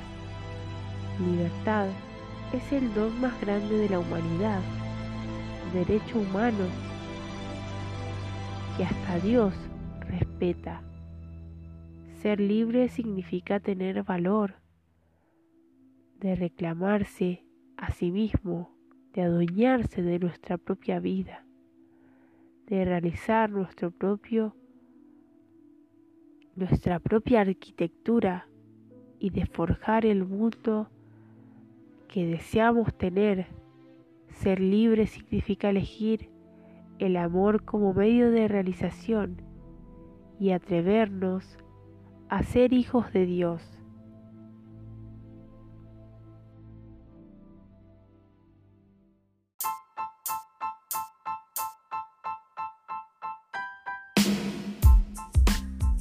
El poste. Tal vez a usted le ha sucedido alguna vez o ha presenciado la siguiente escena.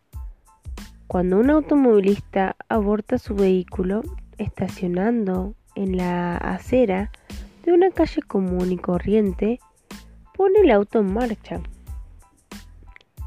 Acciona su reversa y va a dar contra un poste. La primera reacción de la persona es voltear a ver si alguien lo está observando. Y en sus labios se dibuja una sonrisa de disculpa, pues es evidente que el único culpable es él. A continuación se baja del automóvil, observa el daño de su vehículo y por supuesto al poste y murmura para sí mismo, estúpido poste.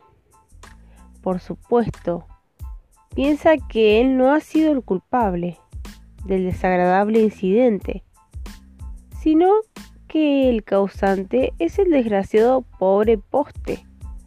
Además, quisiera saber quién fue el ineficiente funcionario quien se le ocurrió ponerlo precisamente en ese lugar. Hay quien acumula sabiduría a través de asimilar cada tropiezo como una lección y para sí mismo se la pregunta, ¿en qué fallé? También hay quien solamente acumula la estupidez pues siempre busca culpar a otros de las fallas ocurridas para justificar su fracaso. El poste al cual echarle la culpa.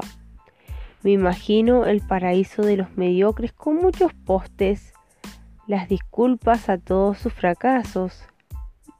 La conclusión es que el fracaso tiene mil justificaciones. El éxito no requiere explicación.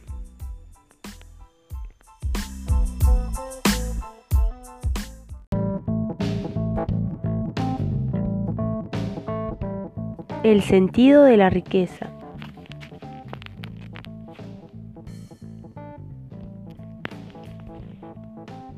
Hace algunos días, una jovencita de 17 años fue violada y asesinada por unos tantos grupos de, malvivientes, mozaibeles, apáticos de clase media, que hundidos en su hastío y aburrimiento y buscando fugarse de la realidad, embrutecieron sus cerebros con droga, se drogaron, jóvenes inconscientes que han estructurado sus vidas para ultrajar y asesinar a sus semejantes. ¿Es acaso resultado porque el papá y mamá trabajan tanto? Transcurrimos toda la vida luchando por una serie de cosas, con el afán de llenar nuestro gran vacío existencial. Tener por el simple hecho de querer ser más que los demás, a través de acumular mayores riquezas, una casa, un automóvil, viajes, ropa y una extraordinaria escuela para nuestros hijos. Pero, ¿Qué le damos al mundo? ¿Cosas cuantificables y consumibles? ¿O valores existenciales que trascienden en nuestros hijos? ¿Tendrá algún sentido ganar un alto salario, dirigir una empresa producida y productiva, tener una economía nacional bonancible cuando el resultado final es la frustración y la muerte? ¿Qué sentido tiene poseer tantos bienes materiales cuando en el fondo solamente somos miserables espirituales? Me desgarra el alma a esa chica ultrajada y asesinada. Me hiere pensar en todos esos jóvenes olvidados y marginados por unos padres que nunca debieron traerlos a la vida, pues forjaron una escoria humana y les negaron el derecho a la bondad y al amor. Es preciso hacer un alto en nuestras vidas y preguntarnos a nosotros mismos, ¿cuál es el sentido de buscar la riqueza? ¿Cuál es el sentido de tanto trabajar para tener? ¿Qué fin buscamos al producir y acumular riqueza material? ¿Hasta dónde queremos llegar? ¿Por qué no podemos calmar esa fuerza enseguecedora que nos hace olvidar el sentido de nuestra existencia? La pérdida de valores, la incongruencia familiar, la complacencia paterna, el influyentismo. ¿Qué, los origina? ¿Hasta dónde llega la, la responsabilidad de los triunfadores que además son padres de familia? ¿Qué tan entregado al mundo están? ¿Qué han entregado al mundo? escoria y desprecio humano heredado de su sangre. Hoy, más que nunca, la vida nos compromete a los que estamos conscientes de nuestras realidades sociales, a levantarnos en pie de guerra, a librar una batalla sin cuartel, utilizando las armas más poderosas, la comprensión, el perdón y el amor, luchando hasta el final y dando hasta la última gota de nuestro ser para crear una nueva civilización rica en valores de orden superior. Hoy más que nunca el mundo necesita de una renovación moral.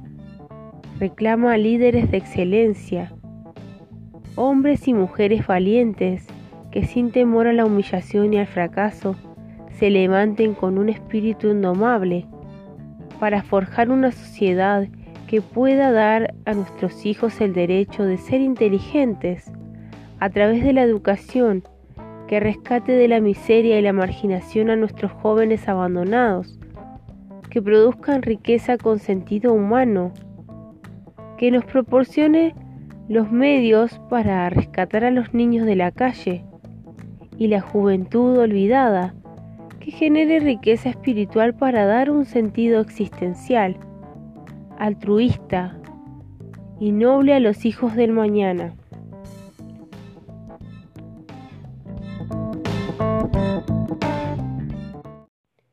El sentido del trabajo.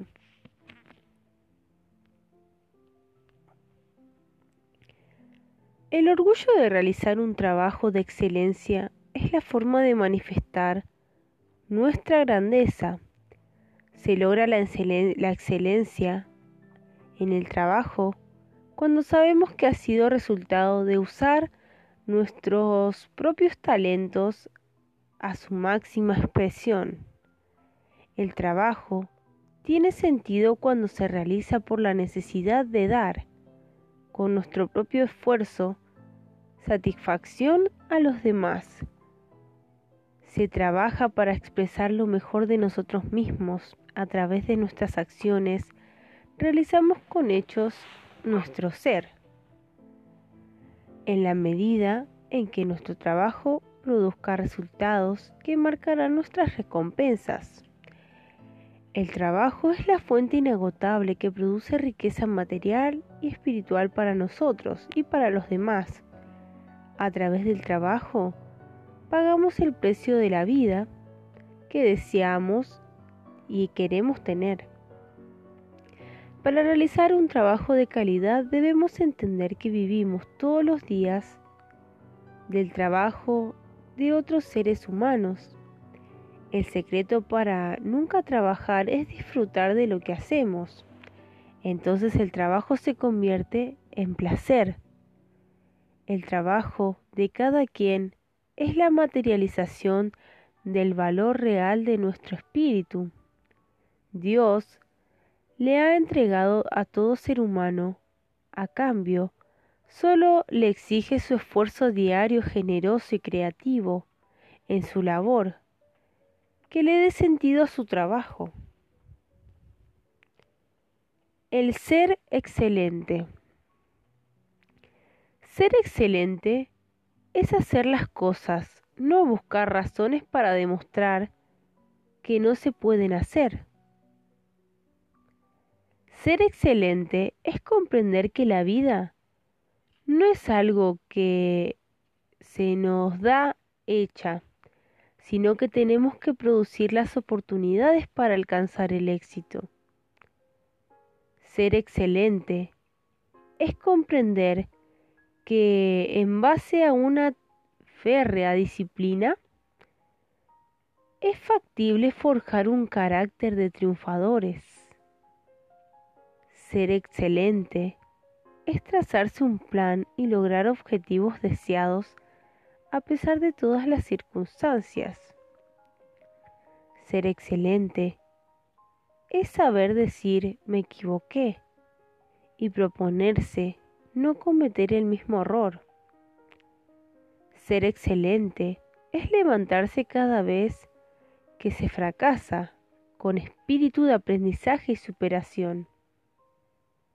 Ser excelente es reclamarse a sí mismo el desarrollo pleno de nuestras potencialidades, buscando incansablemente la realización.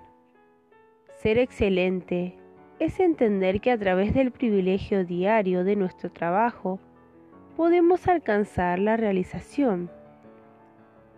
Ser excelente es ser creador de algo, un sistema, un pueblo, una empresa, un hogar, una vida. Ser excelente es ejercer nuestra libertad y ser responsables de cada una de nuestras acciones. Ser excelente es, sentirse ofendido y lanzarse a la acción en contra de la pobreza, la calumnia y la injusticia. Ser excelente es levantar los ojos de la tierra, elevar el espíritu y soñar con lograr lo imposible. Ser excelente es trascender a nuestro tiempo, legando a las futuras generaciones un mundo mejor. Ser líder de excelencia de esta talla son los que se necesita en el mundo y los reclama Dios.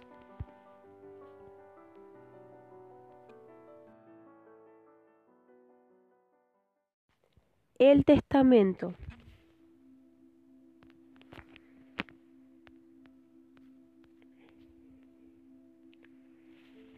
El viejo había muerto.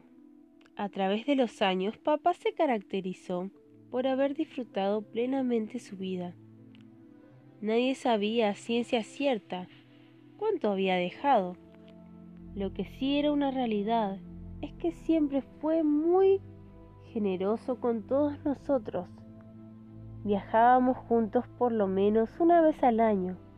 Sorprendía constantemente a cada uno de nosotros con algún regalo. ¿Qué decir de su mesa a la hora de la comida? Y no porque habría grandes manjares, sino porque siempre ofrecía lo mejor que tenía. Nada se guardaba para una ocasión, parecía que todo estaba para ser disfrutado ese día. Hacía de cada encuentro la mejor reunión. Trabajó muy duro durante toda su vida. Se le veía laburar y laborar hasta los domingos, hasta los domingos. Lo más curioso es que lo disfrutaba plenamente, jamás le escuché quejarse por ello. Interrumpía frecuentemente su tarea para jugar con nosotros.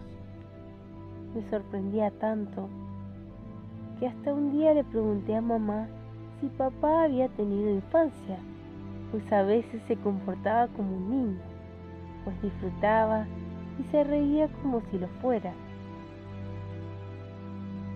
El notario citó a la familia en pleno, mis hermanos, mi mamá,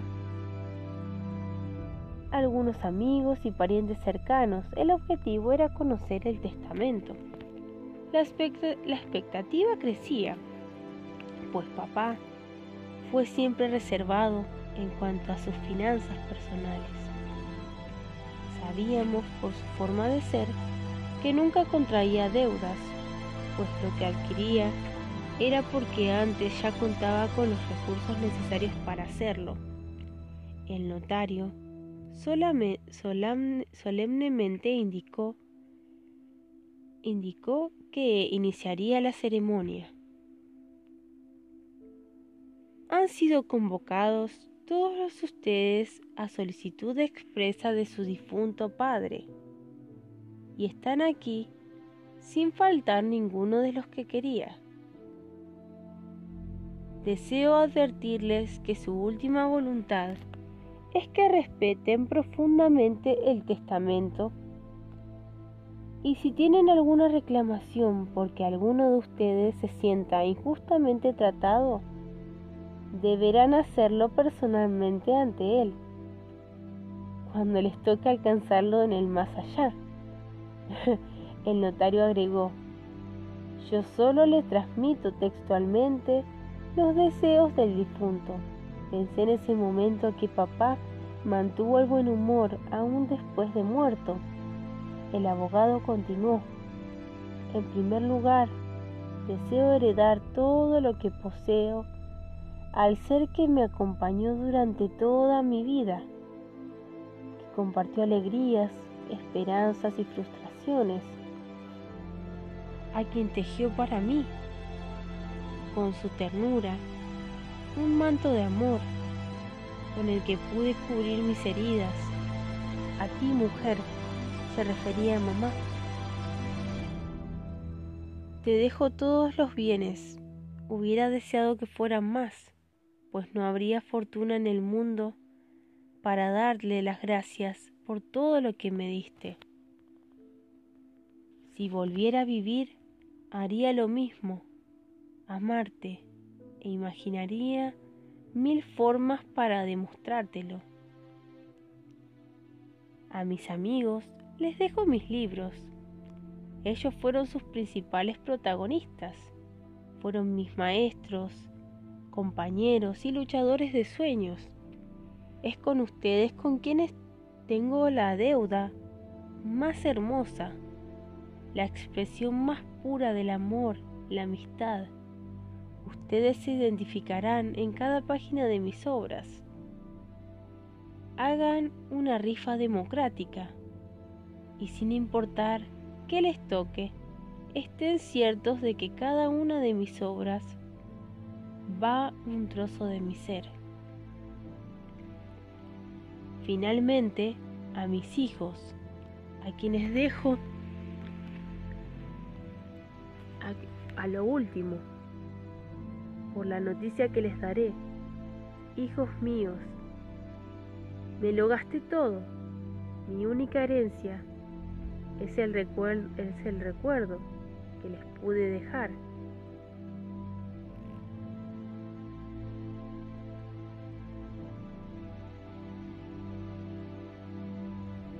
Cada momento que disfruté con ustedes, les confieso que ustedes fueron mi mayor tesoro.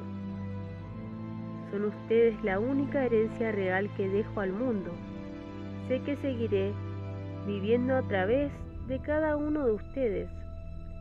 Su existir debe ser digno. Recuerden que nadie puede ser feliz si no vive de acuerdo con sus convicciones. Escuchen a su maestro interior su conciencia les dirá siempre si están actuando correctamente. Cuando su actuar sea coherente con su interior, el mundo girará alrededor de ustedes. Sean siempre sencillos y nunca dejen de admirarse ante la grandeza de la creación. El misterio nos rodea al contemplar el milagro. De un amanecer o el vuelo de una mariposa. Velen y protejan a su madre. No olviden que en su vientre fueron forjados, que sus cuidados y ternuras fueron su alimento diario. Jamás les abandonó y nunca puso condiciones para amarlos. Cuando ella muera, despídanla con una sonrisa de agradecimiento y tengan la certeza de que finalmente estará junto a mí.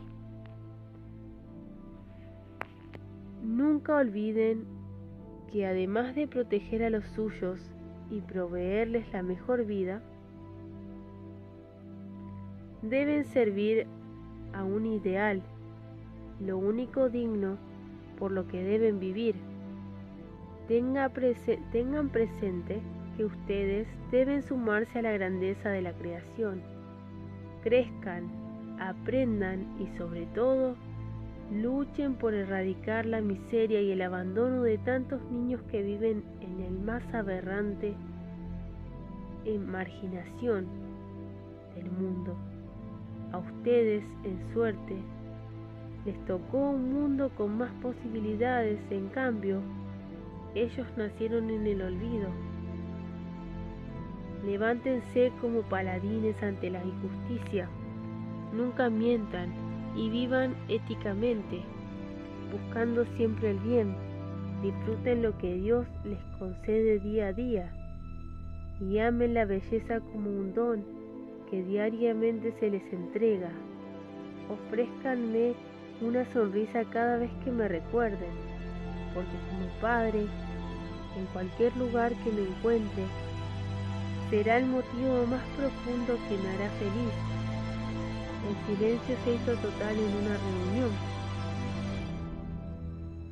que estaba siendo pactada, cada uno tratando de asimilar la última voluntad de su papá. De pronto, mamá sonrió dándonos una señal de complicidad para demostrarle que su mensaje lo habíamos recibido con amor nos miramos unos a otros y le ofrecimos lo que él había pedido, una sonrisa. ¿Le angustia pensar que va a heredar que le va a heredar a sus hijos? ¿Está, ¿Está consciente de que sus hijos son su única y verdadera herencia al mundo? ¿Disfruta plenamente día a día de los dones que le da la vida? ¿Se ha puesto a pensar que el dinero mejor invertido es aquel que produce su propia felicidad y la de los seres que ama? ¿Cuáles son los valores que desea heredar? ¿Ha inculcado en su familia ideales por los cuales luchar? La realización humana como fin pleno del ser solamente se logra en función de la trascendencia. Cuando nos identificamos y luchamos por un ideal y deseamos alcanzar la plenitud personal la de nuestros hijos, debemos ofrecerles una estrella por alcanzar una causa a la cual servir. Ella los conducirá a la felicidad, siendo una luz que ilumine su existir, les permitirá vivir intensa y apasionadamente su realización. Para concluir, imagine que la única ofrenda que le pueden dar a sus hijos cuando usted deje de existir se resume en, en frase, gracias papá, porque nos enseñaste a vivir.